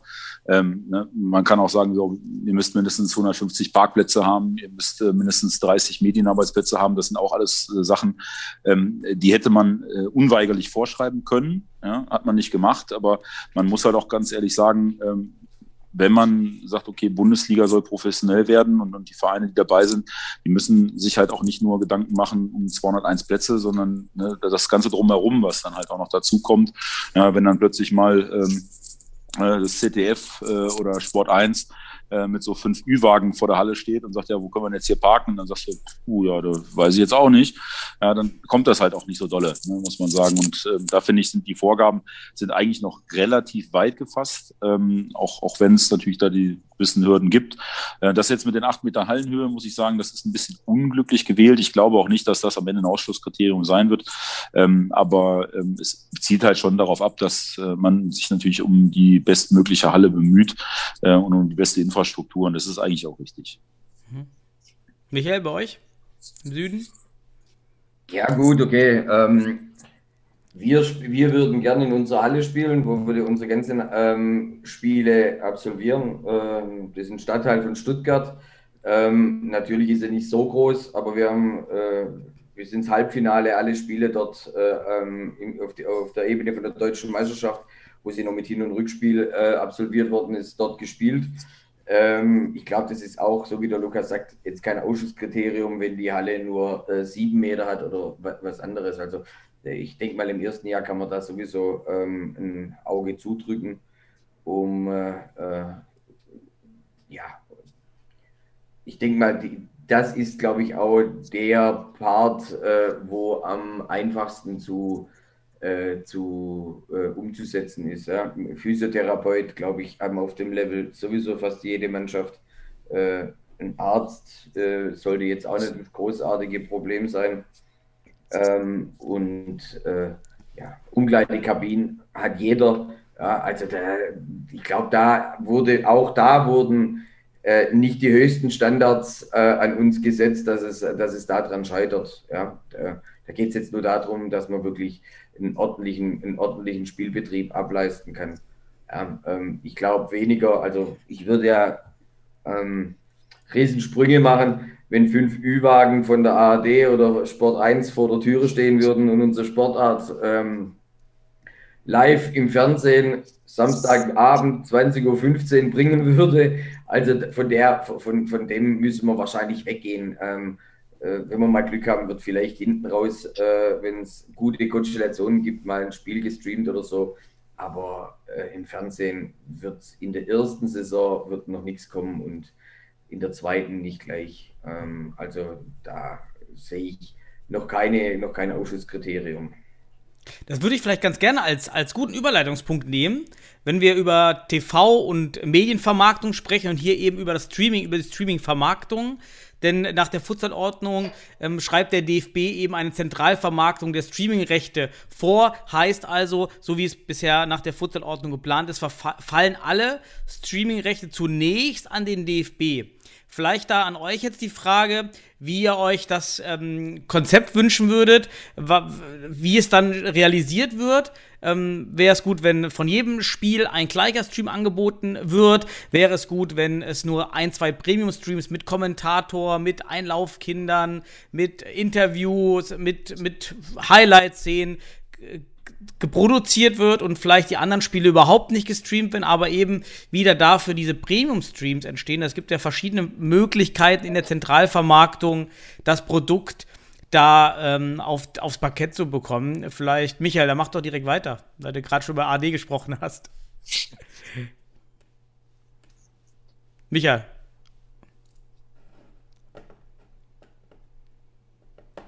Da haben wir das Namensproblem, ne? Ich glaube, ja, ich glaub. äh, Weilendorf. Call ja, ja. Weilendorf, bitte. Call Weilendorf. Ja, jetzt ist er da. Sind wir wieder da? Ja, bist du da. Warst du kurz okay. weg? Okay, keine Ahnung. Ähm, jetzt, Entschuldigung. Ähm, grundsätzlich geht es jetzt darum, glaube ich, wir diskutieren jetzt auch in unserem Verein äh, kontrovers. Ähm, der eine sieht es so, der andere sieht es so. Er sagt, okay, von jedem Spiel ein Stream und vielleicht in, Eigen, in Eigenverantwortung und so weiter und das äh, dann bringen sagt der eine, der andere sagt alles äh, in einer Hand und dann versuchen, ähm, mit geballter Kraft äh, aufzutreten und dann ähm, Qualität vor Quantität, ja, also sprich ein Spiel äh, zu bringen oder zwei Spiele äh, hin, hintereinander zu bringen oder wie auch immer. Also ich glaube, da hat jeder seinen Ansatzpunkt und da gibt es Pro und Contra. Wir im Moment ähm, in der Regionalliga Süd haben seit diesem Jahr versucht, äh, alle Spiele zu streamen, wo wir streamen durften und werden auch weiterhin die Spiele weiterhin nach außen bringen, weil wir denken, alle bekommen wir nicht in die Halle. Ähm, in Zukunft ist ja die Frage, ähm, Streaming, ja, weil wir keine Zuschauer reinbekommen. Wie funktioniert es dann äh, mit, mit der Corona, mit den, mit den Zuschauerzahlen und so weiter? Das sind viele, viele Faktoren da, die, ähm, wo im Moment nicht beantwortet werden können. Deswegen wird es bei uns im Verein auch äh, wirklich äh, kontrovers diskutiert. Der eine pro, der andere kontra. Ich glaube, da gibt es auch nicht den richtigen Weg auf einmal. Ich glaube, da könnte man stundenlang drüber diskutieren und äh, wird nicht äh, auf einen Nenner kommen. Äh, Michi, wie siehst du das? Gerade auch noch mit der Spielerperspektive? So, ähm, ich sehe das natürlich schon einen wichtigen Faktor an, dass viel gestreamt wird, weil ich habe auch selber diesen Prozess mitbekommen, wo ich angefangen habe mit Futsal, ähm, hatten wir damals Block trifft Ball dabei, die ähm, halt für uns so mitgetickert haben und ich weiß, dass dieser visuelle Effekt sehr wichtig ist für Zuschauer, jetzt gerade auch in Corona und speziell auch für die Vereine. Ähm, ich muss sagen, dass da der Austausch vom DFB und den Vereinen ähm, denke ich, auf einem guten Weg ist, weil ich glaube, da muss man Kompromisse finden. Und wie Michael auch schon sagt, ähm, da gibt es keinen richtigen Weg, da gibt es viel Pro und Contra. Ähm, und wenn man sich, sagen wir mal, diesen ähm, Austausch stellt, dann wird man da schon auf eine sinnvolle Lösung zusammenkommen. Ähm, wenn der DFB jemanden hat, der die Spiele ausstrahlen möchte, kann und das Hand und Fuß hat, dann gerne. Wenn es nicht so weit ist, dann kann ich mir halt auch vorstellen, dass da die Vereine auch selbst das Streaming in die Hand nehmen und dann wird es vielleicht auch nochmal für Sponsoren interessant. Aber ich glaube, da ist man mit dem Austausch gerade auf einem guten Weg und ist auf jeden Fall ein sehr wichtiger Punkt, weil letztendlich ist es das, was beim Zuschauer ankommt. Ähm, und ja, ähm, das sollte man schon mitverfolgen können mit Bild und Ton. In Düsseldorf, wie sieht es da aus, Lukas? Ja, das Interessante ist natürlich für uns, welche Plattform gibt es ne? oder, oder was können wir Sponsoren anbieten. Ähm, die interessanteste Plattform und das höchste Wachstum verspricht natürlich das Fernsehen. Ne? Wenn man einfach die breite Masse erreicht, wenn man über Streaming-Portale geht, dann ist das immer schon so eine vorselektierte Gruppe, ja, weil irgendjemand äh, ich sage jetzt mal einfach als Beispiel, äh, ein Rentner, der von Futsal noch nie was gehört hat, ähm, der wird jetzt nicht bei, bei Sport Deutschland ähm, äh, nach Futsal suchen gehen, sondern der wird dann ähm, äh, im Fernsehen ähm, das mal sehen. Da gibt es eine schöne Anekdote, der Opa meiner meiner Frau, ähm, dem habe ich ja auch mal von Futsal erzählt. Er war damals, glaube ich, 82 und hat dann ähm, ähm, die Europameisterschaft ähm, auf Eurosport gesehen. Ja, und da rief er mich dann irgendwann mal ganz äh, überrascht an und sagte, hey, das ist ja toll, was ihr da macht, das ist ja wirklich super, das ist ja richtig spannend. Ja? Und, äh, und da denke ich halt, man kann ganz, ganz andere Zielgruppen, als man jetzt eigentlich äh, in irgendwelchen Analysen erwartet. Und so kann man halt über, über diese Mittel erreichen. Ähm, ne, ins TV zu kommen, ist natürlich noch ein weiter Weg. Ähm, ähm, sollte natürlich das Streaming ähm, irgendwie sehen, dass man das ähm, organisiert und strukturiert. Ähm, ich halte es für den Anfang, für, für die breite Masse eigentlich viel interessanter. Ähm, Highlight-Videos eigentlich, äh, also kürzere Videos ähm, in größeren Plattformen zu platzieren ja, oder auch im TV zu platzieren, weil das einfach auch komprimiert einfach das Spektakel zeigt, was, was, was Futsal bietet. Ähm, ne, Streaming, finde ich, ähm, sollten halt Vereine, die dann da nicht übertragen werden, dass es dann so einen Ausschluss von, von Übertragungsmöglichkeiten gibt, finde ich schade. Ähm, wie man das letzten Endes jetzt dann, dann realisiert, wird, glaube ich, auch die Zeit zeigen. Wenn dann überhaupt mal klar ist, wer ähm, eigentlich alles an der Bundesliga teilnimmt, ich muss ja auch sagen, ähm, ne, die Zentralvermarktung vom DFB finde ich zum jetzigen Zeitpunkt auch noch richtig, klar. Ne, weil einfach auch, äh, um ehrlich zu sein, die Vereine auch nicht, nicht genug organisiert sind, um selber so eine Vermarktung voranzutreiben. Ähm, ich hoffe, dass wir das äh, ähm, ja, in, naher Zukunft äh, ändern können. Das ist ein ganz, ganz wichtiger Punkt, dass die Vereine, ähm, die dann in diese Bundesliga gehen, ne, man sehe DFL, ne, ihre Vermarktung selber übernehmen und selber äh, gucken, dass sie gute Angebote einholen, ähm, sich diese Rechte sichern. Ne, da muss man sagen, werden die Vereinsvertreter, die äh, letztlich dann in der Bundesliga sein werden, die müssen sich dann da zusammensetzen und tatsächlich so eine Interessensgemeinschaft gründen. Ja, ich glaube auch nicht, dass der DFB ähm, sich da irgendwie querstellen wird. Das äh, wird nicht passieren, sondern der ist natürlich auch daran interessiert, äh, dass möglichst viele Leute das sehen und wir möglichst den besten ähm, Deal für den Sport rausholen, weil es natürlich auch für den DFB um eine starke Nationalmannschaft geht, eine starke Jugendentwicklung und ne, das ist halt auch immer alles abhängig vom Geld. Ne? Und ähm, ja, wir streamen mittlerweile oder wir haben unsere Spiele jetzt die Saison über Sport Deutschland ähm, TV gestreamt. Was da ganz interessant ist, ist, dass halt natürlich nicht nur Leute aus Deutschland, ja, sondern auch wenn es Sport Deutschland heißt, ähm, äh, Leute aus Holland, wir haben fast genauso viele Zuschauer aus Holland, was natürlich auch ein bisschen an unserem Kader äh, liegt, muss man sagen. Ähm, aber das sind so interessante Zahlen einfach. Ne? Und, und, man sieht halt, dass das Futsal im europäischen Ausland noch viel, viel, viel, viel größer ist als in Deutschland. Ähm, und ich glaube, dass halt ähm, vielleicht nicht kurzfristig, aber mittelfristig auch der Weg ins TV, wenn man jetzt Eurosport sieht, ja, wie viele Zuschauer da, die in europaweit mit so einer Europameisterschaft vor den Fernseher holen und wie viele Leute das gucken. Ähm, Futsal wird auch in Deutschland angenommen werden und, und wird sich auf ein europäisches Mittelniveau auf jeden Fall erheben. Ja, und dann wird es auch für TV-Stationen interessant sein, äh, uns zu platzieren. Und umso früher man dabei ist, äh, umso besser kann der Deal sein. Ne? Was erwartet ihr in diesem Kontext vielleicht als letzte Frage ähm, hinsichtlich der Zuschauer vor Ort? Was ist realistisch bei euch? Was kalkuliert ihr für einen durchschnittlichen äh, Zuschauerzuspruch in den Hallen? Nehmen wir an, Corona lässt Zuschauer in die Hallen zu. Ähm, vielleicht äh, Lukas, dann mach gleich weiter.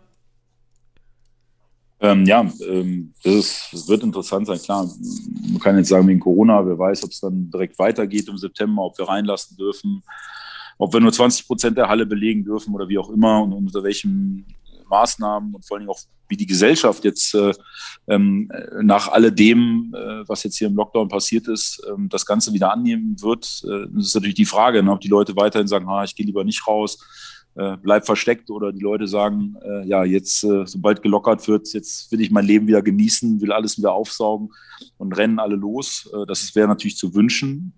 So würde ich mich auf jeden Fall verhalten. Ja, und die Frage ist halt, ja klar, das ist natürlich schwierig zu schätzen, wie viel zieht diese Bundesliga. Ähm, ich würde mich immer so ein bisschen so daran orientieren, was eigentlich letztlich dann die, ähm, die Spiele eigentlich immer um die deutsche Meisterschaft, ähm, was die eigentlich so an Zuschauern generiert haben. Die waren immer gut besucht, ähm, eigentlich fast egal wo. Ähm, deswegen ist, glaube ich, das so, äh, ja, so ein Weg, äh, glaube ich, den man für seine Kalkulation heranziehen kann dass man sagen kann, man guckt gerade auf diese Spiele, die wirklich tatsächlich auch vom, vom DFB eine gewisse Promotion hatten, ja, einen gewissen Rahmen hatten. Nicht nur allein das Finale, ne, wenn ich daran denke, dass äh, vor vielen Jahren ja, äh, Herr Meier aus Hamburg äh, in Schwerte oder beziehungsweise in Hagen gespielt hat, ja, was einfach ein toller Event war. Und, und wenn halt einfach die Rahmenbedingungen stimmen, ja, das Promotion da ist, dann äh, sind auch ohne weiteres 2000, 3000 Zuschauer in der Halle sind durchaus denkbar. Ne, für den normalen Ligabetrieb wird das natürlich sicherlich am Anfang nicht so hoch sein, aber Ne, ne, darauf können sich die Leute gefasst machen. Ja, Futsal wird im nächsten Jahr einen unglaublichen Sprung machen. Es wird äh, unglaublich interessant werden, weil das Spiel einfach interessant ist. Der, der Rahmen, der Event drumherum wird unglaublich Fahrt aufnehmen. Und ähm, ich glaube, dass, dass wir da sehr, sehr, sehr gute Zahlen produzieren können, wenn es ähm, ja, wenn es äh, Corona ähm, äh, zulässt, äh, dann glaube ich, werden wir ähm, einen hoffentlich äh, positiv äh, überraschenden Effekt erleben und äh, werden uns freuen, dass es eine richtig, richtig geile Bundesliga-Saison wird. Ja, Michael, da gebe ich das Wort an dich weiter. Zuschauer, wie viele bei euch? Wird auch das Feuer entfachen in Stuttgart? Also ich muss sagen, ähm, das Feuer ist schon entfacht. Ähm, wir haben mindestens, ähm, also wir sprechen von der Sportart Futsal, also wir haben mindestens 150 Zuschauer immer, ever, ähm, um wen es geht. Und wenn dann äh, einer von den Top 3, Top 4 Mannschaften sind, haben wir 400, 500 Zuschauer ähm, immer, in, also immer in der Halle. Und ähm, das denke ich auch mal, das wird dann in der, würde dann, falls der TSV Weilimdorf in der Bundesliga dabei sein darf, ähm, sicherlich auch ähm, in, den, in den Spitzenspielen sein.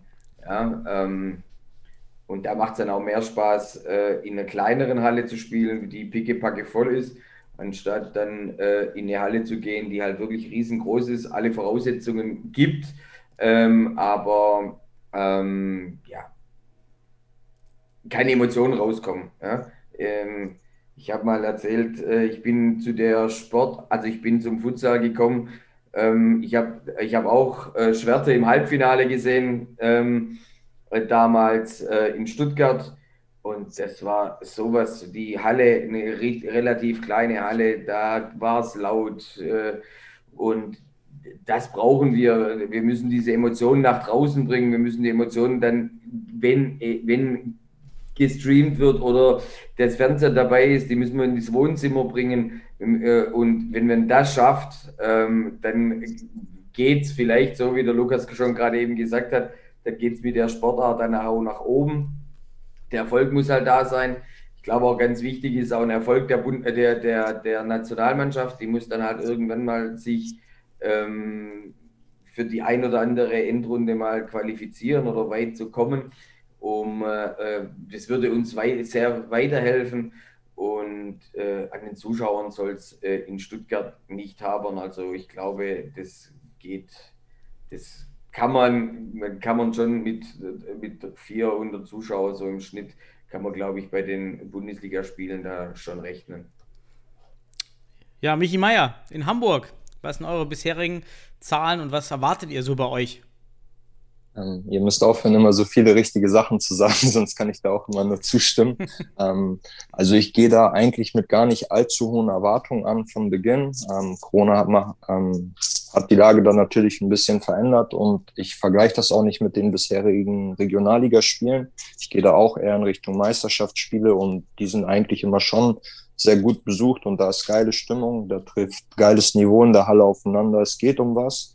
Und wenn man diese Spannung und dieses Niveau auf eine deutsche Liga hinbekommt, dann sehe ich, ähm, richtet sich mein Blick eher auf den Entwicklungsprozess, weil auf kurz oder lang wird das die Leute begeistern, ob jetzt in der Halle oder vorm Stream oder auch irgendwann vielleicht im Fernsehen. Ähm, ich glaube, sobald wir starten, ähm, wird dieser Prozess in Gang gehen und ähm, ja, bei der Sportart und mit der Leidenschaft, wie die Vereine sie auch bisher gelebt haben, ähm, dann wünscht man sich natürlich so eine Spiele, wie man sie auch da in Schwerter erleben konnte und wie man sie eigentlich durchgängig jetzt auch bei den Meisterschaftsspielen erleben kann. Ähm, da bin ich eigentlich guter Dinge, ähm, dass sich da genügend Leute in die Halle vor den Stream und wie gesagt ähm, vor dem Fernseher vielleicht ähm, finden werden. Also mhm. ähm, setze ich meine Erwartungen relativ niedrig, aber ich glaube, die ganze Sache hat ein Bombenpotenzial und ja. ich finde, man muss halt, man muss halt auch mal einfach auch ins, ins europäische Ausland äh, gucken. Ne? Futsal gibt es einfach bei uns auch noch nicht so lange, vielleicht 15, 15, 16 Jahre. Ne? Damals war es noch sehr klein und ist jetzt rasant gewachsen. Und die anderen Länder, Holland hat 20, 30 Jahre Vorsprung, ja, und ähm, die werden wir wahrscheinlich äh, im nächsten oder im übernächsten Jahr werden wir die schon kassieren, äh, bin ich mir ziemlich sicher. Und äh, wenn man dann halt einfach äh, nach ganz vorne guckt und ins, in die europäische Spitze, ja, da sind ja das ist ja das, wo, wo, wo es hingehen muss langfristig. Ne? Wo man sagt, okay, da wollen wir vielleicht in zehn Jahren sein oder in 15 Jahren sein, ja, dass wir äh, Etats von, von, von 10, 15, 20 Millionen Euro erreichen, was, was spanische Profimannschaften mittlerweile haben.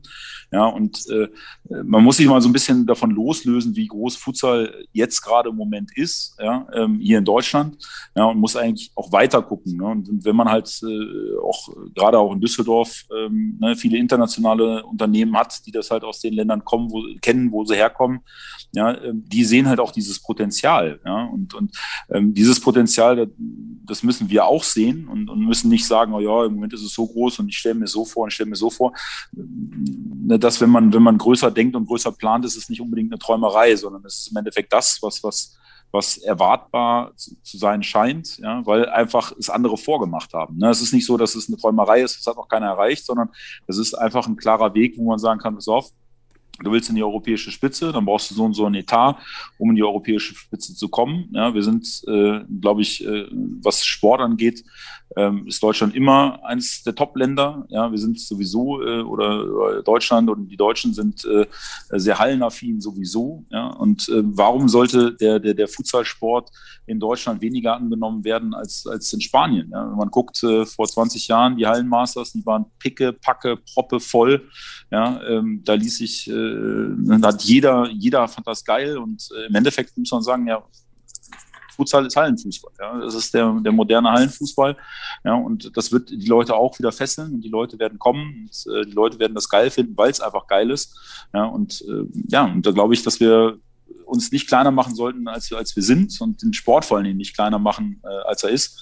Und ich glaube, dass wir da ähm, auch mit einem positiven Gefühl rangehen sollten und sagen sollten, hey, das ist, das ist der große Plan möglichst schnell, möglichst äh, äh, an diese europäische Spitze anzuknüpfen, auch vor allen Dingen, um die, um die Nationalmannschaft stärker zu machen, ja, ähm, die Jugend aufzubauen. Man darf auch nicht vergessen, dass halt auch einfach der Futsal, glaube ich, langfristig ähm, auch einen, einen, großen Profit für den, für den deutschen Fußball bringen wird. Da bin ich überzeugt von. Ja, dass einfach ähm, auch in Deutschland ähm, das zunehmend bewusster wird, dass man diese technische ähm, Ausbildung für Spieler braucht, ja, um, um die deutschen Spieler im Fußball auch wieder besser zu machen. Ich glaube, dass es auch äh, ja, äh, wahrscheinlich sogar kurz- oder mittelfristig dazu führen wird, dass wirklich viele, viele Fußballvereine Beispielen wie Ajax, wie Barca, wie Juventus Turin folgen werden und sagen, hey, wir brauchen dieses Futsal-Element, brauchen wir bei uns. Ähm, und ähm, die werden das übernehmen. Und dann, auch dann wird es noch bewusster, ähm, noch mehr wachsen. Und ähm, wir dürfen nicht vergessen, ja, jedes, jedes Kind, was in, in was in, in Deutschland äh, Fußball spielt, spielt im Winter Futsal. Jedes Kind. Ganz egal. Ja, also, ne, das ist gerade dieser Generation, die jetzt heranwächst, ja, die kennen alle Futsal, die finden alle Futsal geil, ja, und die werden sagen, ja klar, ich zum Futsal. Und deswegen wird der Sport ganz rasant wachsen und ist, ist Wahnsinn, ist einfach geil. Ja, da würde ich da gerade deine freien Gedanken zu dieser Thematik direkt nutzen, um in die, in die, in die, End, in die Endzone zu kommen. Äh, vielleicht doch den, den freien Teil zu, zu einer kleinen Diskussion, wie ihr möchtet. Was würdet ihr euch noch wünschen? Was, was seht ihr noch in Zukunft? Was muss noch passieren? Damit eben diese, diese Emotionen entstehen können. Ähm, Michael hat eben gesagt, die Emotionen müssen nach draußen, fand ich ein ganz tolles Zitat in diesem Zusammenhang, was auch nochmal Lukas jetzt sehr, sehr umfangreich zusammengefasst hat. Ja, also wie schaffen wir diese Emotionen in die Zukunft zu bringen und dann das Ganze auch wachsen zu lassen. Ähm, gibt es da aber konkrete Sachen, du hast ja vorhin schon mal angefangen, Lukas, damit, ähm, was, was ihr euch wünscht von der Community, vom DFB, von den Regionalverbänden, von den Zuschauern, egal von wem, was man noch machen kann oder was passieren sollte im Futsal Deutschland. Vielleicht ähm, Michael Herr Meier nochmal zu, zu, zum Start. War lange schon nicht mehr der Erste. So, ähm, jetzt so in Richtung der Vereine einfach bleibt am Ball, lasst uns das zusammen durchziehen. Man ist schon einen langen Weg gegangen und ich glaube, da liegt auch noch ein schöner Weg vor uns. Ähm, deswegen lasst uns diese ersten Schritte gehen und uns das gemeinsam verwirklichen. Und ich glaube, viele Dinge werden in diesem Prä äh, Prozess ganz von alleine mit entstehen. Also ähm, ist immer schwierig, so da auch zu hohe Erwartungen dran zu knüpfen oder sich vorzustellen, so und so muss das und das irgendwann sein macht man natürlich automatisch, aber viele Dinge werden sich, glaube ich, auch von alleine ergeben in Zukunft, denke ich, auch wenn man dann nicht nur in der deutschen Bundesliga erfolgreich ist, sondern auch mit der Nationalmannschaft sich für Wettbewerbe qualifiziert und ähm, ja, gegen ähm, Top-Mannschaften auf Top-Niveau mithält, ähm, mit Übertragung. Ja, ähm, jetzt speziell denke ich, muss man seine Hausaufgaben erstmal auch intern machen und da eine gute Zusammenarbeit vielleicht auch unter den Vereinen finden, weil der regelmäßige Austausch untereinander fördert die ganze Geschichte natürlich noch, weil so am Anfang, auch wenn wir Konkurrenten sind, sitzen wir alle in einem Boot und es sind sehr viele qualifizierte Persönlichkeiten, die da auch den Austausch miteinander suchen. Deswegen bin ich eigentlich da guter Dinge, dass man in Zusammenarbeit das Ding gut auf die Beine gestellt bekommt. Ähm, ja, das wären so meine Worte mal aus dem Bauch geschossen. wie immer, wie immer, wie immer aus dem Bauch. Äh, immer gut so. Äh, ja, Michael, hast du, äh, hast du was Visionäres, paar Wünsche, Ideen? Ich glaube, die, die Visionäre sitzen bei uns in den Vereinen. Die sitzen bei uns in den Vereinen, die haben Gedanken, die haben Lust, die wollen da was bewegen, die wollen was pushen, die wollen was nach vorne äh, transportieren. Ähm, ich denke aber, wenn wir was ganz, ganz Großes haben möchten, müssen wir äh, in meinen Augen eng auch mit dem DFB zusammenarbeiten. DFB ist der, ist der weltgrößte Dachverband. Ähm, wenn da die, die Rädchen anfangen zu drehen und die dann äh, die Sportart Futsal äh, pushen, ja, dann erreichen wir ganz, ganz, ganz, ganz viele Leute. Äh, das, kann, das können die einzelnen Vereine gar nicht, äh, gar nicht erreichen. Ähm, das äh, erreicht kein Fortuna Düsseldorf, das erreicht kein HSV, das erreicht kein TSV Weilendorf oder irgend sowas. Ähm, da vielleicht noch mehr zu pushen, dann irgendwann mal. Ähm, wahrscheinlich, wenn die Bundesliga kommt, stelle ich mir das dann schon vor, dass da was noch aus Frankfurt kommt.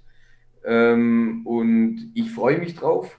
Ich freue mich riesig drauf. Ähm, ähm, ob wir jetzt dabei sind oder nicht, ich freue mich riesig drauf, das mal zu sehen. Bin aber auch der Meinung, ähm, wie der, wie, wie der äh, Michi Meier das auch schon gesagt gehabt hat, ähm, wir dürfen als Vereine nicht vergessen, wir sind Sportlich sind wir Konkurrenten, alles schön und gut, aber in der Sache sollte man an einem Strang ziehen, ja, ähm, äh, und, um das Beste für, den, für, den, für die Sportart rauszubekommen. Natürlich hätte ich gerne im Halbfinale ähm, der deutschen Meisterschaft äh, gegen Hohenstein-Ernsthal gewonnen, ja, äh, sportlich, ja, aber trotz alledem äh, ist es so, dass es, wenn es um Dinge geht, ich mich dann auch äh, mit dem Heiko dann ähm, mal ähm, ans Telefon gehe, mal mit ihm telefoniere und dann mal frage, hey, hör zu, wie sieht es da aus? Und ich kriege dann auch immer wieder äh, anständige Antworten und Hilfestellungen oder er ruft bei uns an und sagt, wie macht ihr das gerade im Moment? Und dass man sich da untereinander, äh, untereinander hilft. Ja, äh, auf, auf der Platte können wir uns bekämpfen, keine Frage. Da geht es um, um, um den Sport, aber danach sollte man dann halt gucken, dass man versucht, an einem Strang zu ziehen und nicht immer nur seinen eigenen Verein in den Vordergrund zu stellen, sondern vielleicht auch mal das Große und Ganze zu sehen und zu sagen, okay, wir müssen weiterkommen, weil dann profitieren wir alle davon. Lukas? Ja, hervorragend äh, erzählt von meinen äh, Vorrednern. Ja, dem schließe ich mich an. Äh, ich glaube, der eine oder andere weiß ja auch, dass ich mich für sowas auch mal einsetze, ähm, dass halt die Vereine ähm, äh, besser zusammenarbeiten zur Förderung des Sports und des allgemeinen Futsals in Deutschland. Ähm, da haben wir ein bisschen, muss man sagen, da haben wir ein bisschen schleifen lassen oder das haben es nicht richtig angegangen, muss man sagen. Da hätte man mehr machen können. Ähm, letztlich ist es so, und das muss man auch jetzt am Ende bei, bei so manchen, die halt auch gerne mal Kritik am DFB üben, muss man einfach auch mal sagen, auch mal Danke sagen an den DFB und an die Leute, die da, die da mitarbeiten, seit Jahren mitarbeiten. Letztlich hat der DFB das mit der Gründung Nationalmannschaft weitergetragen. Jetzt trägt der DFB, trägt das äh, ja, ähm, ähm, mit, der, mit, der, mit der Einrichtung der Futsal-Bundesliga. Ja. Ich weiß noch, schon lange dabei, vor zehn Jahren äh, wurde diskutiert, ah, wir machen jetzt einen eigenen Verband, ja, Pustekuchen. Wer, wer hätte das machen sollen? Ja? Und wie wäre das organisiert gewesen? Wäre es strukturiert gewesen? Hätten in, 10, hätten in 20 Jahren noch keine Bundesliga, ähm, wenn es so gelaufen wäre, ähm, wie die Vereine so miteinander kommuniziert haben. Ähm, deswegen vielen Dank an den DFB für alles das, was er tut. Ja? Auch wenn der ein oder andere oder wenn man mal Kritikpunkte äußern darf, darf man das halt auch nicht vergessen und das muss man auch mal sagen. Ähm, was äh, äh, Michael aus Weilendorf äh, gerade auch angesprochen hat, ist halt, dass es da auch schon einen Austausch gibt ähm, zwischen manchen Vereinen, aber das ist halt auch wirklich nur mit, mit manchen. Ja, da möchte ich in dem Zusammenhang mal äh, unseren Freund äh, Fred Böttcher äh, grüßen. Ähm, ne, mit dem ich mich sehr, sehr viel austausche und, und das wirklich immer Spaß macht. Und, und das ist halt immer noch das Schöne am Futsal, dass es so schön persönlich ist. Es ist ein, immer noch ein kleiner Kosmos, ähm, ähm, ja, wo die Leute ähm, sich persönlich austauschen, wo man dann halt auch, wenn man an den richtigen Gerät auch, auch Hilfestellungen bekommt und man auch immer was lernen kann und sich gerne austauschen. Das, das finde ich ist schön und das macht auch so ein bisschen so die Passion aus. Ähm, deswegen finde ich das auch so geil und deswegen investiere ich da auch so viel Zeit drin, weil mir dieser Austausch halt auch Spaß macht und man immer was lernen kann. Ja, letztlich äh, bleibt es immer nur zu wünschen, dass, dass wir Vereine dem, dem großen Ganzen das große Ganze im Blick behalten. Ja, klar müssen wir uns jeder selber weiterentwickeln, aber wir müssen auch das große Ganze im, im Auge behalten, weil wir alle davon profitieren. Ja, und äh, ich finde es auch schön, dass wir uns heute Abend hier einfach zu diesem Austausch getroffen haben ja, und auch wieder Meinungen gehört haben. Und äh, ja, das, das bringt uns alle weiter. Und auch nochmal danke an Mr. Futsal, das größte äh, übergreifende Futsal-Medium, was es im Moment gibt. Also vielen Dank auch für deine Arbeit, Daniel. Machst du gut. Ja, das nehme ich äh, gerne an. Das war ja auch immer die, die, der Wissensaustausch, der von euch allen jetzt ähm, genannt wurde, war auch immer unser Ziel. Ähm, oder auch, wo ich damals noch mit Daniel angefangen habe, das war genau das. Äh, Wissen teilen, einfach ähm, ja, gemeinsam vorwärts kommen. Ich finde das schön, dass ihr jetzt alle drei hervorhebt, dass man da die, die, das Wissen teilen sollte, um noch schneller vorwärts zu kommen. Es geht auch vorwärts ohne Teilen, aber viel, viel langsamer. Ähm, und macht auch zusammen einfach auch nicht so viel Spaß, als wenn sich alle an einem gemeinsam freuen. Von äh, daher äh, hoffe ich ja, dass der Podcast heute mit, mit euch für die Zuhörer da draußen neue Infos gegeben hat, Einblicke, neues Wissen, neue Ansätze und auch die, die Emotion jetzt wieder, weil wir eh nicht in die Hallen gehen können, fand ich, ihr habt alle drei wunderbar für den Sport gesprochen. Das brauchen ja auch viele vielleicht, die jetzt lange nicht mehr in der Halle waren, einfach um die Verbindung zum Sport wieder zu bekommen. Hoffe ich, dass das, das habt ihr, oder ich denke, dass ihr es super gemacht habt habt und das auch dann bei den Zuhörern so super ankommt. Und damit ja, bedanke ich mich bei euch dreien, bei den Zuhörern und wünsche euch ähm, dreien in, in Nord, West und Süd erstmal äh, noch alles, viel Gesundheit und hoffe, dass ihr bald wieder in die Hallen gehen könnt mit Gesundheitskonzepten, Schnelltests. Da sollte was möglich sein, ähm, gerade im Blick, wir müssen hier Bundesliga-Qualifikation spielen, lassen sich ja vielleicht dann doch einige Gesundheitsämter mal klein schlagen. Also ich drücke euch die Daumen, wünsche euch alles Gute und äh, hoffe, wir sehen uns bald wieder und diskutieren, wie die ersten Spiele der Bundesliga gelaufen sind. Alles Gute. Vielen Dank. Danke, Daniel. Miki, tschüss. Lukas, macht's gut. Vielen Dank Dankeschön. an euch. Hat Spaß gemacht. Schönen Abend noch. Danke auch an euch alle. Tschüss. Ciao.